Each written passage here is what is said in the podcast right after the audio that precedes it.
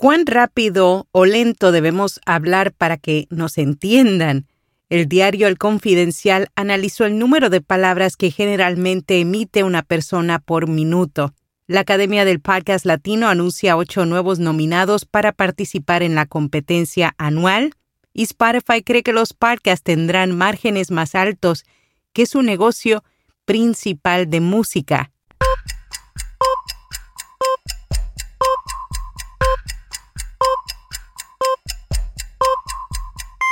Notipod hoy, un resumen diario de las tendencias del podcasting. Hindenburg tiene todas las funciones necesarias para resolver los retos comunes para la creación de podcasts y programas de radio. Prueba Hindenburg Pro gratis con nuestro código especial y recibirás 60 días de prueba y un 30% de descuento en la membresía anual. Haz clic en las notas. Los expertos afirman que generalmente cuando se está hablando con un amigo lo común es que se digan entre 100 a 130 palabras por minuto, aunque en algunos casos apuntan a un rango algo mayor, entre 120 a 150 palabras. Los profesionales como los narradores de audiolibros, locutores o podcasters suelen hablar algo más rápido que en una conversación normal, aproximadamente entre 150 a 160 palabras por minuto.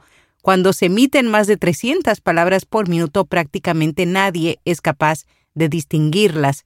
En algunos casos, los discursos públicos se dan con bastante frecuencia a un ritmo más rápido del que la propia comprensión del mismo requeriría. Se tiende a considerar que durante las presentaciones de estudio o discursos debe hablarse lentamente manejando de entre 150 a 180 palabras por minuto. En la newsletter de hoy podrás leer el resumen completo de esta nota del diario El Confidencial. La Academia del Podcast Latino anuncia ocho nuevos nominados para participar en su competencia anual, la única premiación de podcasting a nivel mundial que reconoce a podcasters latinos y no latinos de Estados Unidos y de todo el mundo, acaba de presentar su última ronda de nominados.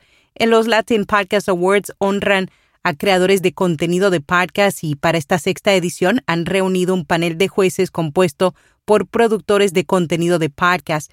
Los últimos nominados que se han recibido son Palabras de Noviembre en la categoría Libros, Radio, Pesadilla, en categoría Ocio, Archivos Enigma, en categoría True Crime Crímenes Bizarros, categoría True Crime, Píldoras de Educación en categoría Educación, Life 100 Podcast es un podcast bilingüe en categoría Superación Personal.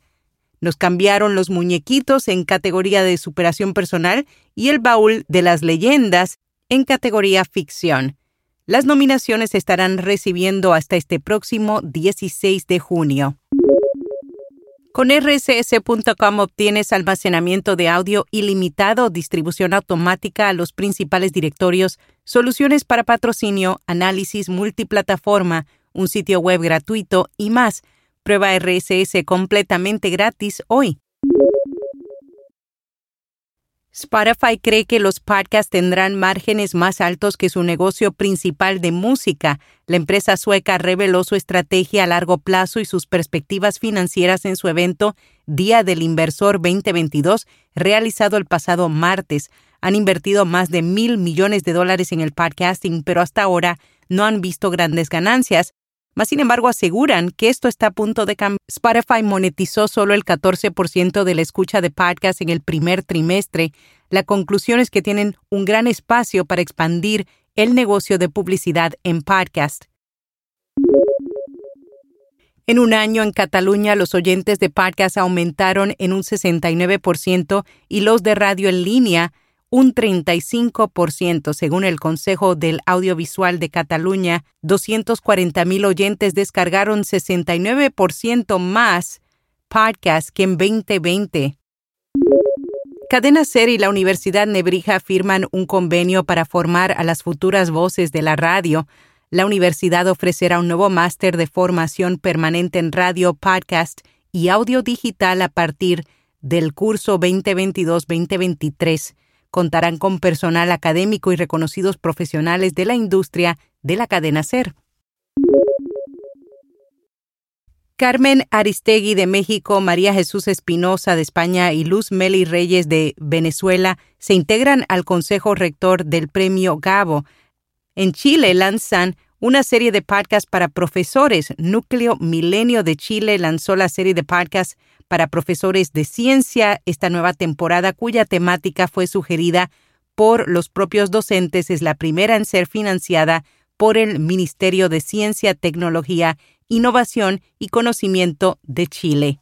En recursos y herramientas, siguen saliendo nuevas interfaces de audio y Tascam, la empresa que desarrolla equipos y herramientas de grabación de audio, acaba de lanzar su solución para grabar un podcast con cuatro personas presentes y una en línea. La Mixcast 4 es una interfaz que mezcla y graba entradas de micrófono, sonidos internos y música a través de las almohadillas. En podcast recomendado La Azotea Podcast, un programa sobre ciencia, tecnología, cultura y mucho más. Tiene dos versiones, tecnología en un minuto y otro en Podimo con contenido premium adicional de larga duración y exclusivo. Y hasta aquí, no tipo doy.